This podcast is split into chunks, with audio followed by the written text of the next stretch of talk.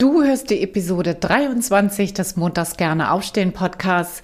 Und in dieser Folge habe ich wieder einen spannenden Interviewgast für dich, nämlich die Karapienka. Karapienka ist Senior Coach für Mental Health und Self-Care zu Deutsch mentale Gesundheit und Selbstfürsorge. Und sie geht in Unternehmen und coacht dort Mitarbeiter und Führungskräfte zu diesem Thema. Sie hat außerdem ein eigenes Institut, nämlich das Inhesa-Institut. Und das Besondere daran ist, dass es die Disziplin Medizin und Coaching miteinander verbindet und dort auch eben eigene Coaches ausbildet. Und weil sie so viel Erfahrung in dem Bereich hatte, habe ich mit ihr über das Thema Gesundheit im Job gesprochen. Ich habe mit ihr über gesunde Selbstfürsorge gesprochen, über Überlastungssyndrome und Burnout und was du dagegen tun kannst, wie du zum Beispiel auch gut mal eine Überlastung bei deiner Führungskraft ansprechen kannst oder auch wann es Zeit ist, sich professionelle Hilfe zu holen. Also, wenn dich das Thema interessiert, dann bleib jetzt auf jeden Fall dran. Es ist ein super spannendes Gespräch geworden. Bis gleich. Hallo und herzlich willkommen zum Montags gerne aufstehen Podcast. Dein Podcast rund um deine Zufriedenheit im Job. Ich heiße Anja Worm und ich möchte dir helfen, dass du montags wieder gerne aufstehst. Mein Motto dabei, raus aus dem Grübeln und rein in die Klarheit und Umsetzung. So, und nun ganz viel Spaß und Inspiration bei dieser Folge. Los geht's!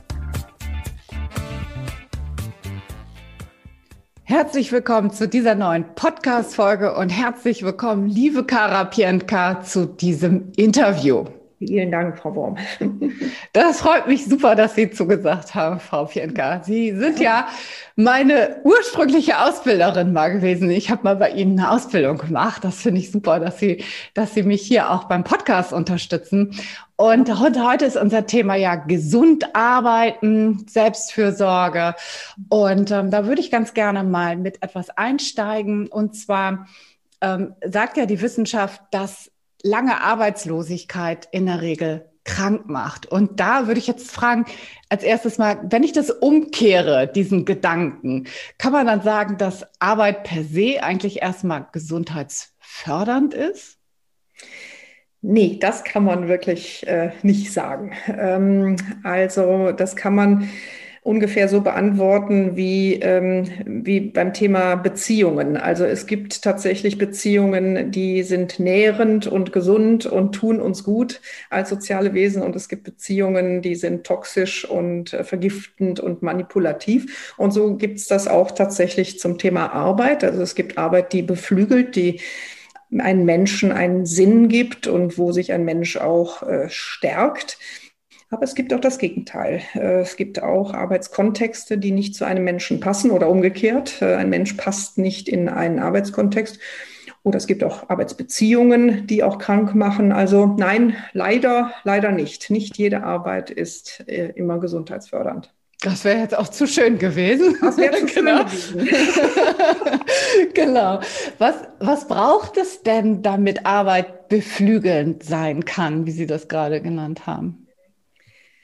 Also meine ähm, Erfahrung in der Arbeit mit Menschen als auch die Forschung ist sich äh, an dem Punkt sehr einig, dass ähm, es sehr förderlich ist, wenn ein Mensch einer Arbeit nachgeht, ähm, wo er selbst seine Stärken und seine Fähigkeiten im Wesentlichen verwirklichen kann. Mhm. Äh, wir haben ja ein, eine bestimmte Anzahl an Stärken oder wir haben meistens Schwerpunkte. Wir sind entweder äh, vielleicht sachorientiert oder wir sind eher menschenorientiert. Und ähm, es ist schon wichtig, dass ich da ungefähr, ich sage immer 80-20-Regel ist gut. Äh, man muss nicht 100 Prozent das machen, was einem so wirklich liegt und wo seine eigenen Stärken liegen. Aber wir wissen tatsächlich aus der Zufriedenheitsforschung, dass, ähm, dass wenn Menschen das tun, was, wo, wo hauptsächlich ihre Stärken und Talente liegen, dann ist das schon mal wirklich die halbe Miete gepaart. Und das ist der der zweite Aspekt mit dem Thema, dass ich meine Arbeit als sinnvoll und wertvoll erlebe. Und das kann eben jetzt auch äh, individuell sein, dass ich dem Ganzen einen Sinn gebe oder ich kann mich auch manchmal mit einer Unternehmenskultur entweder wirklich auch im Einklang finden oder eben auch nicht. Dann, dann sind wir wieder in dem Bereich, wo es, äh, wo es dann zu einem Wertekonflikt kommt und das ist dann, dann kippt das Ganze wieder. Aber also eine Arbeit entlang der eigenen Stärken in Verbindung mit den eigenen Werten. Das ist schon mal die halbe Miete. Mm, ja, okay, das glaube ich sofort, weil das erlebe ich natürlich in meiner Arbeit hier auch immer wieder, dass wenn das nicht stimmt, dass dann Menschen tatsächlich, ja, teilweise eben auch krank werden. Ne? Ja, und dann stehen sie auch montags nicht gerne auf. Ne? Genau. genau. Beim Thema sind, dass Absolut. ich einfach nicht weiß, warum oder nur sehr, sehr schleppend äh, mich auf so einen Arbeitsprozess einlassen kann. Ne? Mhm. Genau.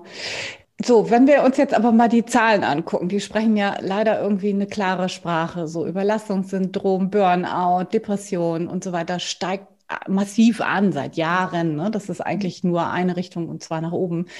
Welche Faktoren spielen dann da außer denen, das, was Sie gerade genannt haben, schon äh, eine große Rolle?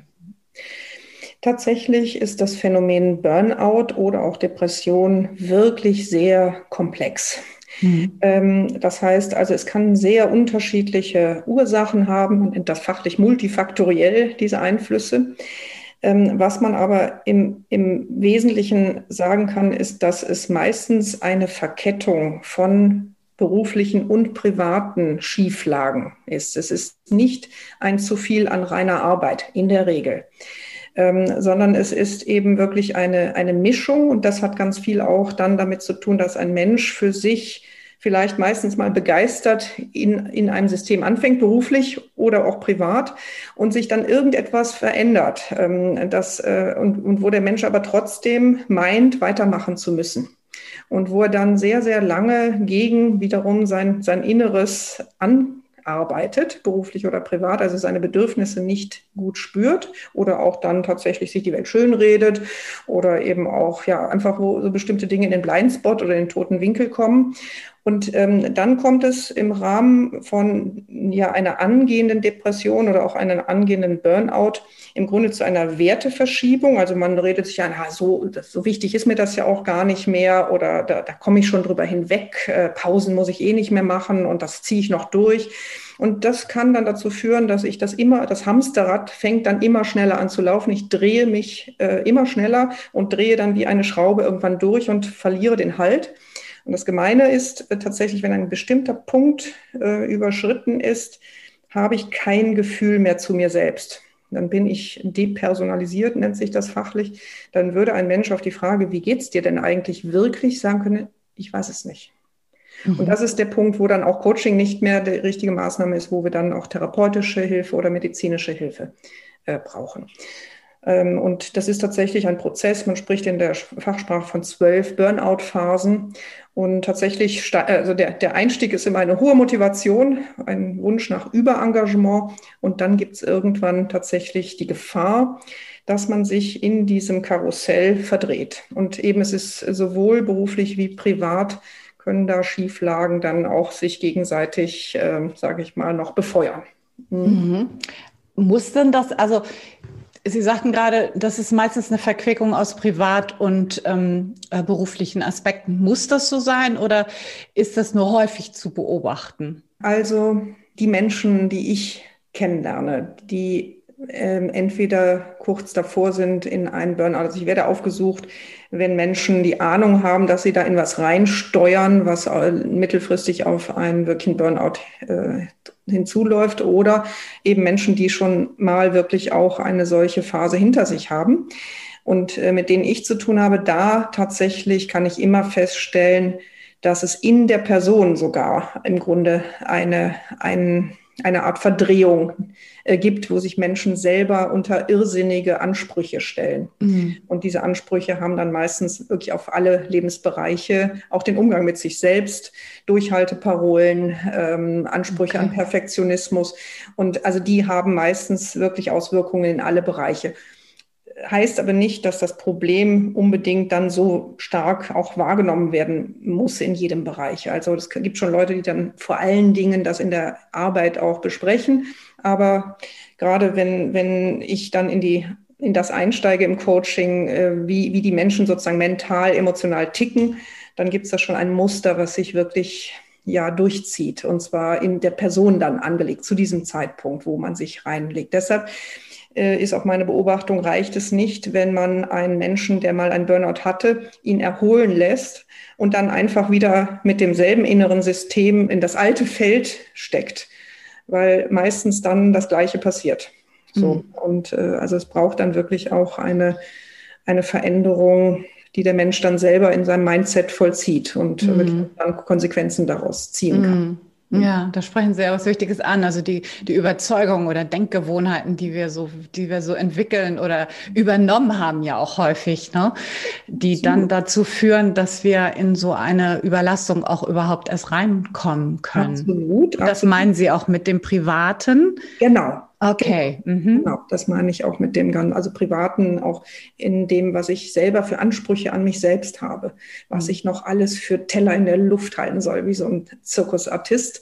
Es trifft ja bei Burnout, das ist meine Beobachtung, meistens schon äh, wirklich die, die Gernleister. Also mhm. es trifft ja wirklich die, die grundsätzlich viel Feuer äh, reingeben können und die wirklich meistens sehr motiviert sind. Es trifft ja nicht diejenigen, die sowieso irgendwie sehr wohl temperiert mit allem umgehen. Und ähm, ja, und irgendwann gibt es dann einfach diese, diese Selbstbefeuerungsdynamik. Und die hat was damit zu tun, dass man mit sich selbst äh, meistens, ähm, sage ich mal, nicht gewohnt ist, auch mal Grenzen wahrzunehmen und ernst zu nehmen, dass man es mit dem Selbstbild auch nicht so gut in Einklang bringt. Mm, ja, genau. Das äh, äh, tritt ja auch häufig auf in so sozialen Berufen. Ne? Ähm, da ist das, glaube ich, relativ weit verbreitet, weil natürlich auch so dieses, ich nenne das jetzt mal so in Anführungsstrichen, so Helfersyndrom, äh, da vielleicht auch weit verbreitet ist und vielleicht auch gerne gefördert wird, so, ne, weil das so ein System ist. Gibt es das auch in anderen Bereichen häufig oder tritt da tritt das in vielen oder in allen Bereichen auf oder wie, wie nehmen Sie das wahr? Wirklich äh, Menschen aus den unterschiedlichsten Branchen. Ich persönlich habe den Schwerpunkt ja im, in der Industrie. Mhm. Das heißt, ich habe sehr viele ähm, Managerinnen und Manager aus Sandwich-Positionen. Das ist so der Klassiker im Grunde. Ja. Die haben dann auch meistens noch sehr viel Familienarbeit, also Kinder äh, zu Hause zu betreuen und die Eltern fangen schon an, vielleicht die ersten Pflegebedürftigkeiten zu haben haben. Das heißt, es gibt also, dass man einerseits beruflich auch wirklich noch in der Phase ist, wo man echt sehr, sehr, sehr viel zu handeln hat äh, und, und privat dann. Und das ist genau wieder die, die, die gefährliche Mischung, ähm, die ich dann auch sehr, sehr häufig erlebe, ne? wo man den Eindruck hat, ja, aber ich, ich kann doch gar nicht jetzt mich um mich selbst kümmern, ne? habe doch gar mhm. keine Zeit dazu. Geht nicht. die Aufgaben sind so drängend und die Kinder und die Eltern wollen auch mal besucht werden. Ja, und dann geht es schon wieder los, ne? Mit dem, ja. äh, wann bin ich denn mal dran? Ne? Ja. Da, da kommen wir schon zum nächsten Punkt, so dieser, dieser Aspekt der Arbeitsverdichtung, den wir, glaube ich, alle irgendwie haben und den, der, ich glaube, da wird sich auch nicht wieder zurückdrehen lassen, sondern das ist ja irgendwie ein Trend unserer Zeit. Ne? Komplexität nimmt zu, Stichwort VUCA-Welt, also volatil, uncertain, also unsicher, was ist das andere, komplex und äh, mehrdeutig. Ne? Ja. Genau. Ähm, also da, das wird ja, wird ja eher zunehmen. So hat das auch was mit gesund arbeiten zu tun und psychischen Belastungen? Äh, definitiv. Und ich, ich würde an der Stelle gerne ähm, etwas einbringen. Also so, es gibt einen sehr viel zitierten Vater der, der, der Salutogenese heißt dieser Ansatz. Das ist der Ansatz, der danach zum ersten Mal gefragt hat, was hält Menschen gesund? Das ist ein Soziologe gewesen, ähm, amerikanisch-israelischer Herkunft, Aaron Antonowski. Und er hat tatsächlich äh, Faktoren entwickelt, die ja, Gesundheit entweder stabil halten oder eben Gesundheit gefährden. Und er definiert drei, äh, drei Begriffe. Das eine ist die Verstehbarkeit, also verstehe ich, was um mich herum passiert und verstehe ich meine Aufgabe. Bleiben wir mal im, im, ähm, im Arbeitskontext. Mhm. Das ist ja Thema VUCA World schon mal nicht ganz so simpel, mhm. weil wir in so komplexen äh, Zusammenhängen arbeiten, dass es gar nicht mehr so leicht ist, überhaupt den, den meinen Beitrag wirklich zu verstehen. Mhm. Und äh, insofern ja, die, die zunehmende Komplexität ist eine Aufforderung von Menschen, sich selbst an, an der Stelle auch, sage ich mal, eine Verstehbarkeit zu ermöglichen oder auch der Appell an Führung, die Verstehbarkeit zu, zu ermöglichen, also Klarheit zu geben, Informationen zu geben, ähm, Kontexte aufzumachen, damit eben das, dieser Teil erfüllt ist. Dann gibt es noch einen zweiten Aspekt von Antonowski, der sagt, es geht um Handhabbarkeit wir Coaches würden vielleicht das Selbstwirksamkeit nennen. Also habe ich das Gefühl, dass ich einen Beitrag leisten kann, dass ich einen Einfluss habe auf die Dinge, dass ich ähm, ja gestalten kann.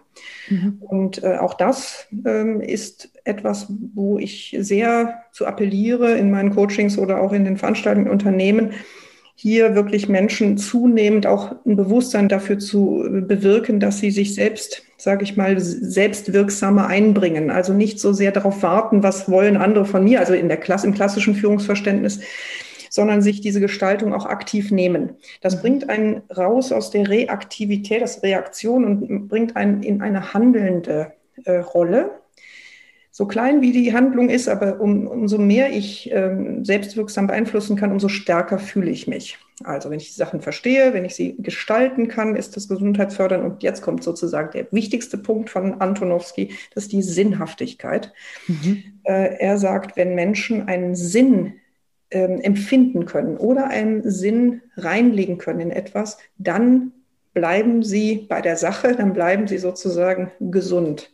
Mhm. Und das ähm, kann man natürlich, finde ich, sehr gut auch wieder in den, in den, in den Arbeitsalltag äh, übertragen. Empfinde ich meinen Beitrag oder auch mein Unternehmen als sinnstiftend.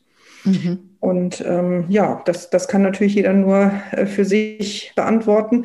Das kann auch mal vielleicht projektweise, kann es ja nicht so sinnvoll sein, aber äh, ich sage mal, on the long run es ist der, der, der stärkste Treiber. Also äh, die, die Verstehbarkeit muss nicht da sein, die Handarbeit kann auch mal reduziert sein, aber wenn ich trotzdem einen Sinn in dem sehe, kann ich meine Kräfte mobilisieren. Ah, okay. Genau. Mhm. Okay, gut. Was ist denn jetzt, Sie arbeiten ja, haben Sie gerade gesagt, viel so mit Führungskräften aus der Industrie, da wird ja wahrscheinlich das Thema Homeoffice auch ein Thema sein.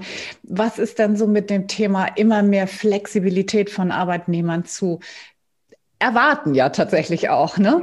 Ähm, es wird ja auch von, von Unternehmensseite da immer mehr auch erwartet, ständige Erreichbarkeit vielleicht so auch das Thema. Ne? Also die Anforderung an die Flexibilität der Arbeitnehmer steigt, glaube ich, stark an. Hat mhm. das auch Auswirkungen auf unsere mentale Gesundheit? Also ganz bestimmt ähm, hat das Auswirkungen. Mein, mein Menschenbild ist, dass wir als Menschen sehr flexibel grundsätzlich sind. Wir sind als Spezies extrem anpassungsfähig, gerade wir Menschen. Also nehmen wir mal gerne das Beispiel, dass wir also uns unwesentlich äh, von zum Beispiel unserer Gehirnstruktur von der Steinzeit unterscheiden. Und wir sind sozusagen neuronal genauso gut mit den Steinzeitmodalitäten klargekommen, wie das, dass wir hier vom Bildschirm sitzen in der globalen Zeit äh, mit, mit hoher Digitalisierung. Das heißt also, eigentlich ist unsere Hardware relativ gleich geblieben und wir sind anpassungsfähig. Ähm, ich bin ein großer Freund davon, zu, zu, zu glauben, dass wir sehr viel flexibler sind, als wir, als wir glauben. Aber und jetzt ist natürlich trotzdem der Punkt, und den will ich auch jetzt hier nicht bagatellisieren, dass wir immer gucken müssen, wie können wir den Menschen trotzdem Sicherheit stiften. Also um, um auch wirklich als Arbeitnehmer muss ich auch mich sicher fühlen. Und wir wissen, psychologische Sicherheit ist wirklich äh, ganz wichtig. Und in diesem Rahmen tatsächlich sollte sich gesunde Arbeit aufhalten, dass ich mich schon sicher fühlen kann von bestimmten Rahmenbedingungen. Aber wir kann leben. Das sein? Bitte? Was kann das sein? Ähm, dass zum Beispiel mein, mein, ähm, mein Team oder das Absprachen transparent und äh, mhm. klar sind.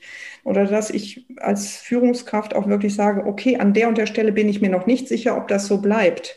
Dann kann ich mich einstellen darauf, dass sich nochmal was verändert. Aber schwierig ist zu sagen, also geht in die Richtung, das ist das Einzige, was zählt. Und morgen sage ich, äh, habe ich gestern irgendwas gesagt, dass es in die Richtung geht.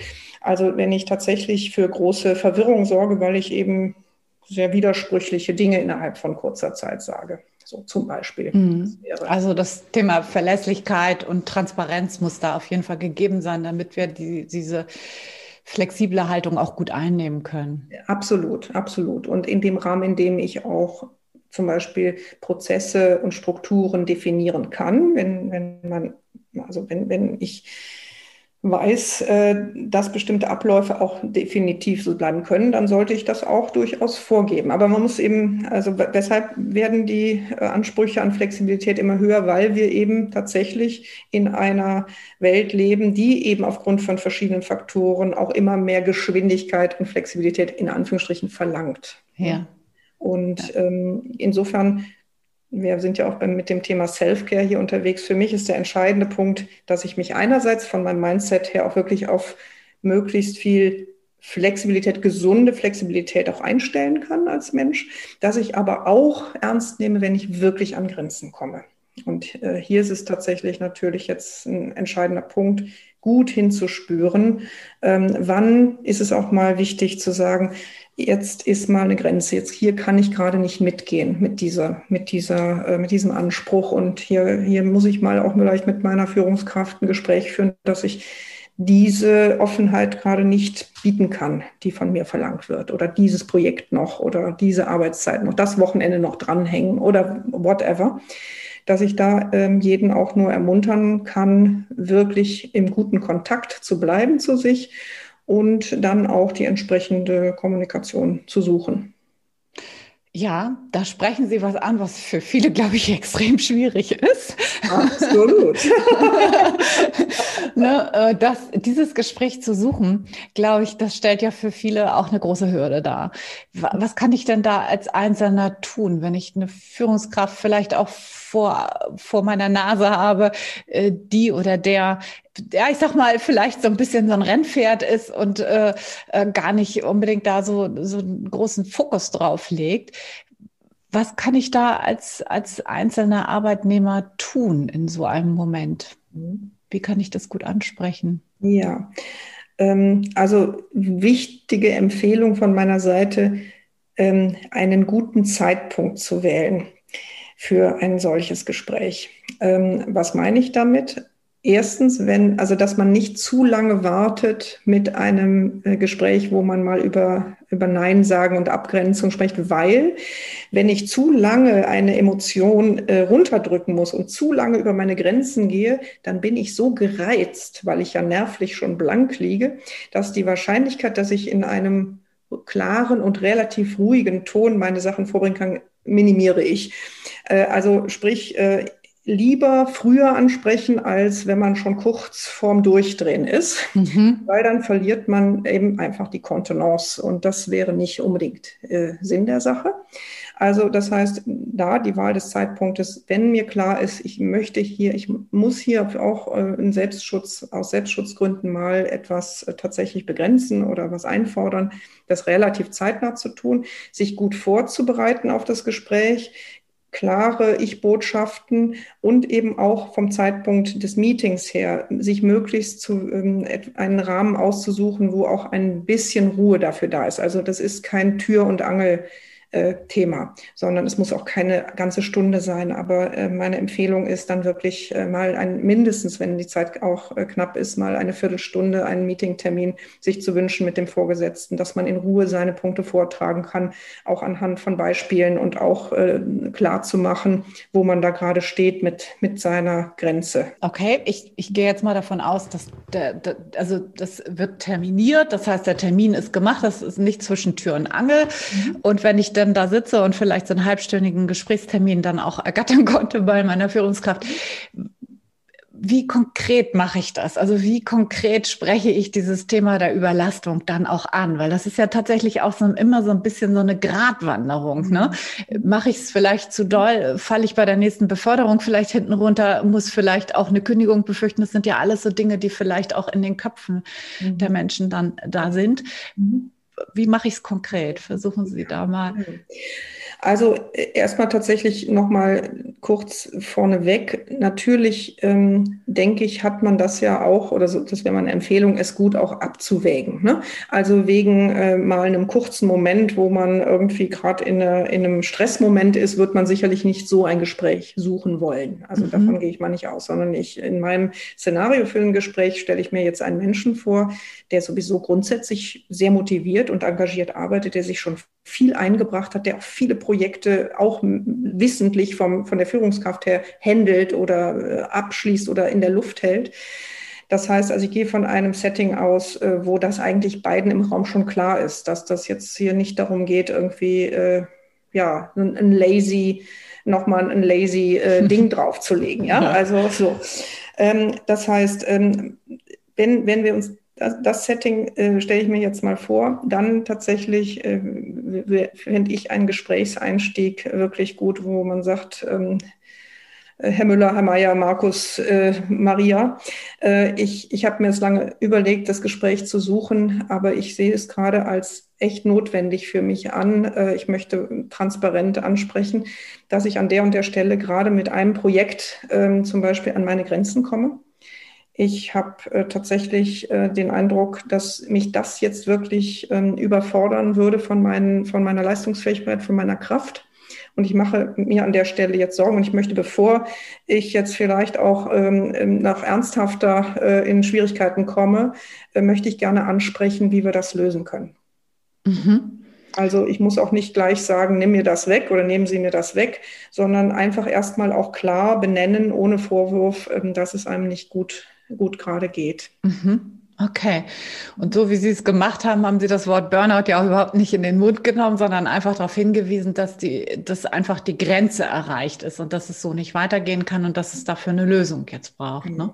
Genau. Ja. Und an der Stelle kann es jetzt in alle möglichen Richtungen Lösungen geben und wie mhm. weit fortgeschritten auch jemand ist zum Thema Burnout-Phasen, das das ist ja jetzt auch nochmal sehr, sehr offen. Mhm. Ähm, das heißt, ähm, hier kann ja auch tatsächlich mal ein, ein, ein, dass ein Projekt delegiert wird an jemand anderen oder dass jemand mal konsequent für eine Zeit auch wirklich zu einer definierten Zeit nach Hause geht oder dass vielleicht auch mal eine Urlaubsphase konkret jetzt dazwischen geschaltet wird. Oder, oder, oder, oder vielleicht auch ein Health Coaching noch parallel irgendwie empfohlen wird bis hin dann auch, dass, äh, dass man wirklich äh, sagt, okay, ähm, es muss hier mal wirklich ein Break rein, also ein längere, äh, längerer Break. Aber das wäre ja schon eine, eine extreme äh, Stufe. Ne? Meine ja, Empfehlung ja. ist ja lieber wirklich rechtzeitig, wenn jemand ernsthaft fühlt, dass er an eine Grenze kommt, hier lieber für eine Entlastung im Tagesgeschäft zu, zu sorgen. Mhm. Und was kann ich dann als Einzelner, als Einzelne dafür präventiv tun, um, um wirklich eine gesunde Selbstfürsorge auch zu entwickeln? Was, was gibt es da für Ideen? Was gibt es da für Ideen? Ich würde da gerne zwei Sachen nochmal ähm, also unterscheiden. Das eine ist wirklich eine mittelfristige Strategie, die ich aber jedem Menschen wirklich sehr empfehlen kann. Das ist nämlich sein Lebens- und Arbeitskonzept nach den eigenen Bedürfnissen aufzubauen. Also ich hatte ja ganz am Anfang auch schon mal gesagt, so Stärken, Fähigkeiten, Talente. Also habe ich die in meinem Beruf wirklich drin oder gehe ich da eigentlich als Introvertierter, bin ich im Kundendienst und muss jeden Tag irgendwie was machen, was gegen meinen Strich geht. Ähm, das heißt also, die mittelfristige Empfehlung ist, sein Leben wirklich ganz gut immer wieder zu durchforsten. Bin ich mit dem im Reinen möglichst, was meine Bedürfnisse angeht. Lebe ich das Leben, wo ich nicht permanent fliehen muss. Mhm. Für mich ist eigentlich der wichtigste Aspekt von Self-Care, dass ich ein Leben lebe, wo ich mich ganz grundsätzlich richtig fühle und mich nicht äh, rausbeamen muss. Ja. So, das ist die wichtigste Empfehlung. Jetzt ist es aber ja trotzdem so, selbst wenn ich in so einem Leben bin, dass ich trotzdem auch äh, Stressphasen empfinden kann. Und hier, finde ich, macht es sehr viel Sinn, sich einen, einen Schubladenschrank, wie so ein Apothekerschrank, äh, aufzubauen, wo dann wirklich richtige kleine Self-Care-Strategien drin sind. Das kann eine Meditationstechnik sein. Das kann eine Sportart sein, wo man weiß, wenn ich die mache, ob das Yoga, Pilates oder Laufen oder Tennis ist oder Surfen oder äh, irgendetwas, also eben im Raum Bewegung. Das kann ähm, eine Atemtechnik sein. Das kann ein Musikstück sein. Das kann Tanzen im eigenen Wohnzimmer sein. Also, dass ich mir, das ist mein Apothekerschrank für jegliche Zeiten, die ich zur Verfügung habe, von einem fünf Minuten über ein Wochenende, mir Vorstellungen mache, was bringt mich am besten in meine Kraft. Mhm. Und, ähm, und das ist wirklich hoch individuell. Das ist für den einen eben Yoga, für den anderen ist Yoga um Gottes Willen. Mhm. Das heißt also, hier gibt es kein Pauschalding. Und wenn noch so viele Leute sagen, das ist aber gut und gesund, würde ich jetzt auch als Health Coach sagen, nein, das, äh, wenn ich das widerwillig tue, ich kann in einer Badewanne liegen und total angestrengt sein und mein Baden sei entspannt. Und das empfehle ich also nicht äh, zu meinen, es gäbe hier irgendwelche Gesetze, an die ich mich halten muss. Ich muss als, ähm, als, weiß ich nicht, als entspannte Frau muss ich nicht zwingend in die Badewanne. Es gibt auch andere Möglichkeiten, äh, wenn ich äh, ja für mich was entwickle. Ja. Ja, das finde ich ein tolles Bild mit dem Apothekerschränkchen. Schublade auf, Schublade zu. Finde ich super. Haben Sie auch so eins? so eins. Ja, ich weiß, ja. Äh, wenn ich fünf Minuten Zeit habe, was mir gut tut, dann ist es nämlich die Tasse Kaffee, wirklich in einer, in einer relativ äh, ruhigen Umgebung, also je nachdem, wo ich dann bin. Ähm, ähm, für mich ist Ruhe eine starke Ressource und die kann ich mir auch mal eben für ein paar Minuten gönnen. Das äh, ist für mich wichtig. Äh, insofern ja, und, und ich habe aber auch, äh, weiß ich nicht, ein, ein Tenniswochenende, wenn man jetzt wieder spielen kann, einen ganz bestimmten Tennis-Workshop, wo ich weiß, wenn ich dahin bin, dann ver vergesse ich Raum und Zeit und äh, bin im Flow und, äh, und tanke wieder auf. Mhm. Die Natur ist für mich persönlich auch sehr wichtig, äh, tatsächlich äh, in kürzeren, in kleinen halbstündigen Waldspaziergang, wie eben auch äh, in alpinen Wanderungen, wenn man dann wieder reisen kann. Ja, also insofern mein Apothekerschrank äh, ist schon gut gefüllt, was ich, also ich weiß relativ gut, was mir gut tut. Und ich, und das gehört aber auch dazu, auch immer mal wieder Neues auszuprobieren. Also das ist meine Empfehlung, äh, weil wir verändern uns ja auch äh, permanent, rein körperlich sind wir ewig in einem Transformationsprozess. Insofern ähm, empfehle ich auch nicht immer nur das zu machen, was man schon kennt, sondern immer mal auch sich von der eigenen Intuition leiten zu lassen, oh, wo hätte ich denn jetzt mal Lust, äh, mich auszuprobieren, denn das tut der Seele, Thema Mental Health, sehr, sehr gut. Auch wenn es mhm. dann vielleicht einem nicht gefällt, aber dann weiß man es wenigstens. Ja, total. Finde ich auch total wichtig. Also ich habe heute Morgen auch noch ein anderes Interview geführt mit einer ehemaligen Coachie, die äh, tatsächlich so viel ausprobiert hat. Das äh, finde ich total großartig und wichtig. Und das ist, glaube ich, nicht nur in dem Bereich, sondern allgemein super wichtig. Ne? Es bringt einen in guten Kontakt zu einem selbst. Ich nenne das gern Sensorship, also ein zartes Gefühl zu den eigenen Bedürfnissen. Und das kann man nur über die Erfahrung. Das kann ja. man nicht theoretisch. Ich zum Beispiel hatte auf einmal die Idee, dass mir Windsurfen total gut gefallen würde. Und ich bin nicht am Meer groß geworden. Und ich habe dann so ein, so ein, so ein Kurs gemacht und mir war dann schon am Strand stehend, als der Wind in dieses Segel reinging und ich fast, also ich wäre fast umgefallen, bin es auch mehrfach, habe ich gemerkt, nee, das war zwar eine Idee, ich finde, ich gucke denen auch wahnsinnig gerne zu, aber für mich ist es da doch nicht das richtige Element und äh, das hätte ich also in der reinen Theorie mir nicht vorstellen können. Also insofern Ermunterung äh, ist wirklich einfach da ran einzuschnuppern. Ja, genau. Ja, schade, sonst hätte ich Sie jetzt hier mal zum Windsurfen nach Kiel eingeladen. Ich gerne gucken. Ich komme gerne gucken. genau, ich würde gerne noch mal einen kleinen Schritt zurückgehen. Sie haben vorhin ja von Mental Health gesprochen, so und ähm, also diese schlechten, ich nenne es jetzt mal schlechte Denkgewohnheiten oder schlechte, schlechte in Anführungsstrichen, also nicht hilfreiche, dysfunktionale Überzeugung. Mhm. Ähm, wie kann ich denn da ähm, mich äh, so verändern, dass äh, das Thema Selbstfürsorge irgendwie ein, ein gutes wird für mich? Mhm. Also wenn ich wirklich, sage ich jetzt mal, wirklich merke, dass ich da eine einen großen Hang zu habe, dysfunktional zu sein. Und woran zeigt sich das zum Beispiel? Also der, der, der, die ausgewiesenste Form ist wirklich der Zynismus. Ne? Also ist das Dysfunktionalste, also eine Abspaltung ähm, tatsächlich von wirklichen Bedürfnissen und Gefühlen äußert sich tatsächlich in, ganz praktisch in einer zynischen Welthaltung. Ähm, das ist jetzt mal ein, ein Beispiel. Wenn ich, wenn ich in so ein Extrem denke, dann empfehle ich wirklich die Unterstützung durch einen Coach, weil die eigenen ähm, Irrungen und Wirrungen und Blindspots wirklich auszuleuchten, halte ich im Selbstcoaching für eine Überforderung. Mhm. Also tatsächlich, wer das an sich feststellt, ähm, da echte Empfehlung. Und das ist auch keine jahrelange Geschichte. Coaching ist ja was, wo man sich ein paar Sitzungen trifft und je nachdem, was man so umstellt, auch, ähm, ja, dann, dann ist es ein Prozess. Aber eine echte Empfehlung, ähm, professionelle Coaches aufzusuchen. Und ähm, da lernt man auch, finde ich, bei, bei Coaches für sich selbst dann auch ein Handwerkszeug der, der Selbstregulation. Ähm, und ähm, ja, also, aber für denjenigen, der jetzt nicht den Weg ins, ins Coaching wählt, da wäre jetzt ganz grundsätzlich eine Empfehlung vielleicht, sich mit dem ganzen Thema Mindset ähm, zu beschäftigen. Es gibt einen große, großen Diskurs zum Thema Fixed Mindset versus Growth Mindset. Unter diesen Stichworten Growth Mindset kann man gerade sich sehr viele auch Tutorials, Bücher angucken. Und hier gibt es auch sehr viele Beispiele, wie man sein Denken in eine offene, neugierige ähm, sage ich mal, Haltung entwickeln kann. Und das wäre vielleicht jetzt so ein, so ein, konkreter Tipp, sich mit diesem Thema dann erstmal auch als in Lektüre oder auch TED Talks ähm, anzuschauen und, und mal kurz zu gucken, wie weit man auch da kommt. Also äh, vielleicht, wenn man also ein guter Autodidakt ist, vielleicht hilft das schon mal sehr.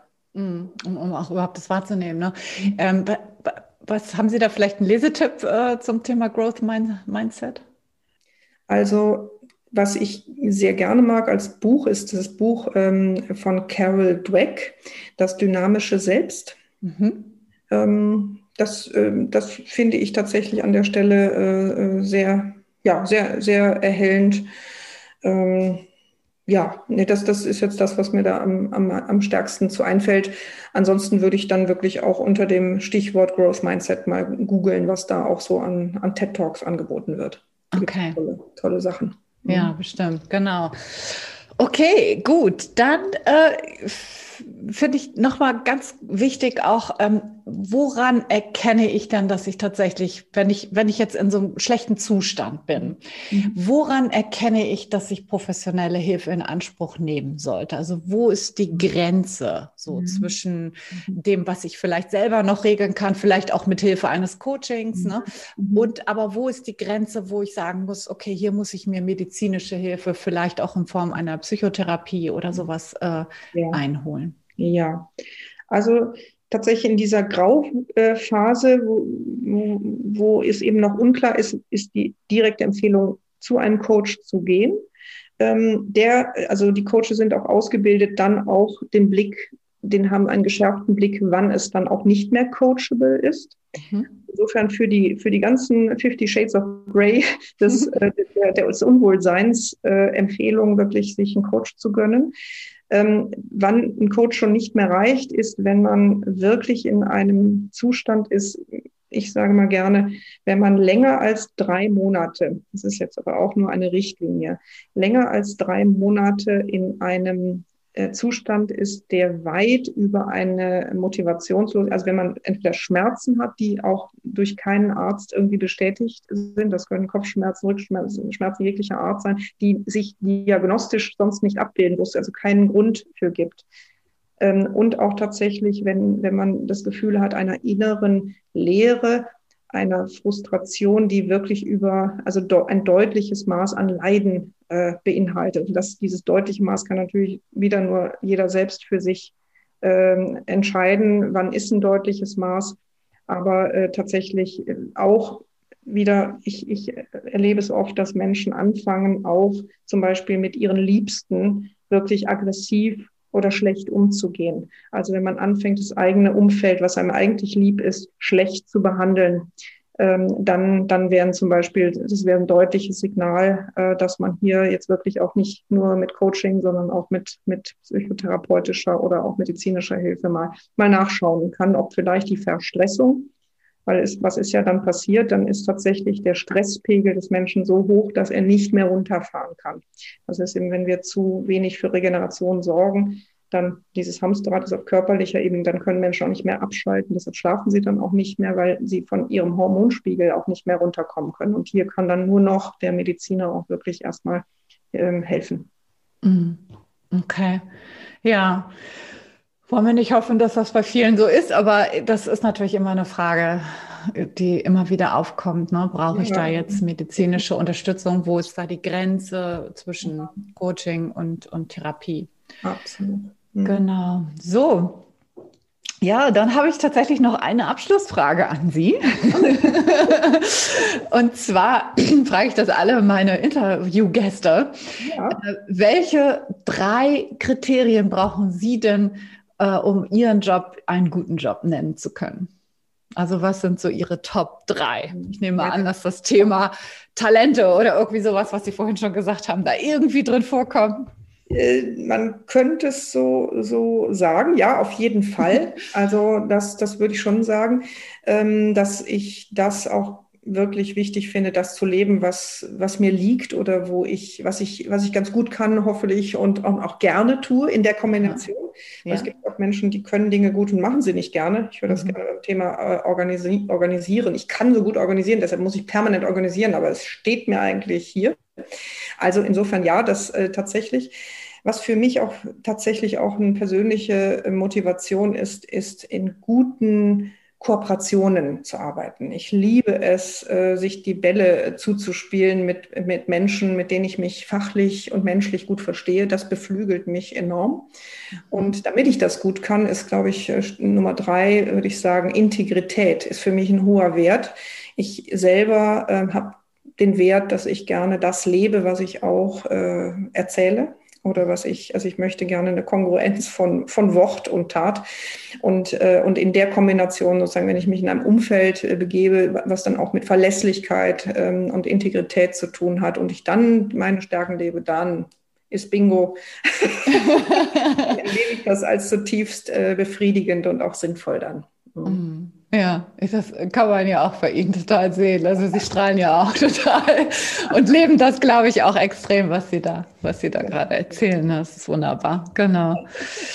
So, wenn, wenn jetzt jemand, der da oder die da draußen zugehört hat, äh, mit Ihnen in Kontakt kommen möchte, weil sie vielleicht ein Coaching machen möchte oder auch eine Ausbildung, Sie bilden ja auch Mental Health Coaches aus. Wie kann man denn mit Ihnen in Kontakt kommen? Ja, ähm, also wir haben ein, als Institut haben wir eine Website. Äh, die Website heißt inhesa.de. IN wie Individualität, mhm. HE wie Health und SA wie Self-Awareness. Ah, äh, also, da kommt das her. Ich habe mich schon gefragt, wofür das steht. Ja, okay. Aha. Also www.inhesa.de und hier äh, gibt es auch viele Informationen rund um die Coaching-Ausbildungen, die wir als Institut anbieten, die eben sich aus Medizin und Coaching äh, zusammensetzen.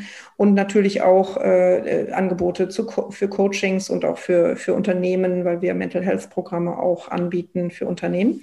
Und da ist wahrscheinlich der einfachste Weg ähm, dann über diese Website, da gibt es auch ein Kontaktformular, dann Kontakt zu, zu uns, zu mir gerne aufzunehmen. Und dann äh, kann man sich in einem persönlichen Gespräch mal kennenlernen und gucken, was, äh, was, was man zusammen sozusagen ähm, auf die Straße bringen will. Genau. Ja, super. Was, was muss ich da mitbringen, um so ein Mental Health Coach Programm mitzumachen, also eine Ausbildung mitzumachen? Also es gibt, wir haben unterschiedliche äh, Coaching-Ausbildungsangebote. Ähm, also tatsächlich gibt es ein, ein, äh, eine Basisausbildung, da braucht es ein paar Jahre Berufserfahrung, äh, da braucht es eine kommunikative, äh, flexible Persönlichkeit mit einem starken Interesse für Menschen ähm, und für das Thema Coaching und in dem Fall jetzt auch für, für Medizin. Das nennt sich dann Life Health Coach, die Ausbildung zum Life Health Coach. Wir haben auch eine Ausbildung, äh, die zum Business Coach befähigt, also wenn man im Unternehmens- und Arbeitskontext arbeiten will. Und dann gibt es eine, gibt es fortgeschrittenen Ausbildungen und da braucht man dann die Grundausbildung und kann dann eben ähm, sich ähm, mit, ähm, mit sehr vielen vertiefenden Themen auseinandersetzen.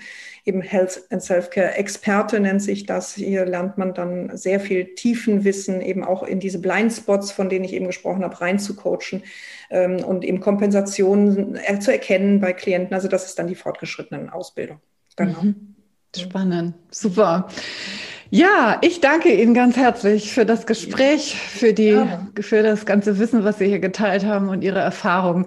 Und das war sehr, sehr inspirierend und auch für mich immer wieder toll, an, deinem, an diesem ganzen Wissen auch teilzuhaben. Vielen Dank. Vielen Dank, Frau Worm. Es war mir ein großes Vergnügen, mit Ihnen äh, über, dieses, über dieses Thema zu sprechen. Und äh, ja, wünsche Ihnen äh, und Ihren Zuhörern auch wirklich, dass Sie für sich selbst einen guten Weg auch gehen und gut für sich, äh, gut für sich sorgen auf allen Ebenen. Ja, wundervolles Schlusswort. Das lasse ich jetzt einfach so stehen. Vielen Dank. Danke. Ja, wow. Ich fand, das war ein super informatives, spannendes, inspirierendes Gespräch mit der Karapienka. Da war wirklich viel, viel drin. Und äh, mir hat besonders gefallen dieser Aspekt mit dem Apothekerschränkchen. Das glaube ich, das werde ich mir jetzt auch erstmal bauen und zusammenpacken und dann mal gucken, was da noch so rein kann. Ähm, das finde ich ein wunderbares Bild, was ich glaube ich in den Köpfen auch gut festsetzen kann. Ja, das äh, fand ich super. Und äh, wenn du sagst, ja, das hat mir auch super gefallen, dann drück doch jetzt den Abonnieren oder Folgen-Knopf auf äh, Spotify oder auf iTunes, das Abonnieren, damit du auch die nächste Folge nicht wieder verpassen wirst. In der nächsten Folge geht es nämlich darum, wann ich eine Unzufriedenheit anspreche, wann ein guter Zeitpunkt dafür ist und wie du das machen kannst. Und da würde ich mich riesig freuen, wenn du da wieder einschaltest. Für heute danke ich dir für deine Zeit, für dein Gehör, wünsche dir eine ganz, ganz wundervolle Woche mit viel Inspiration, mit viel Selbstfürsorge natürlich. Gesund arbeiten ist wichtig, hast du heute gelernt. Und das wünsche ich dir natürlich auch von Herzen und sage bis nächsten Sonntag. Ciao, ciao. Deine Anja.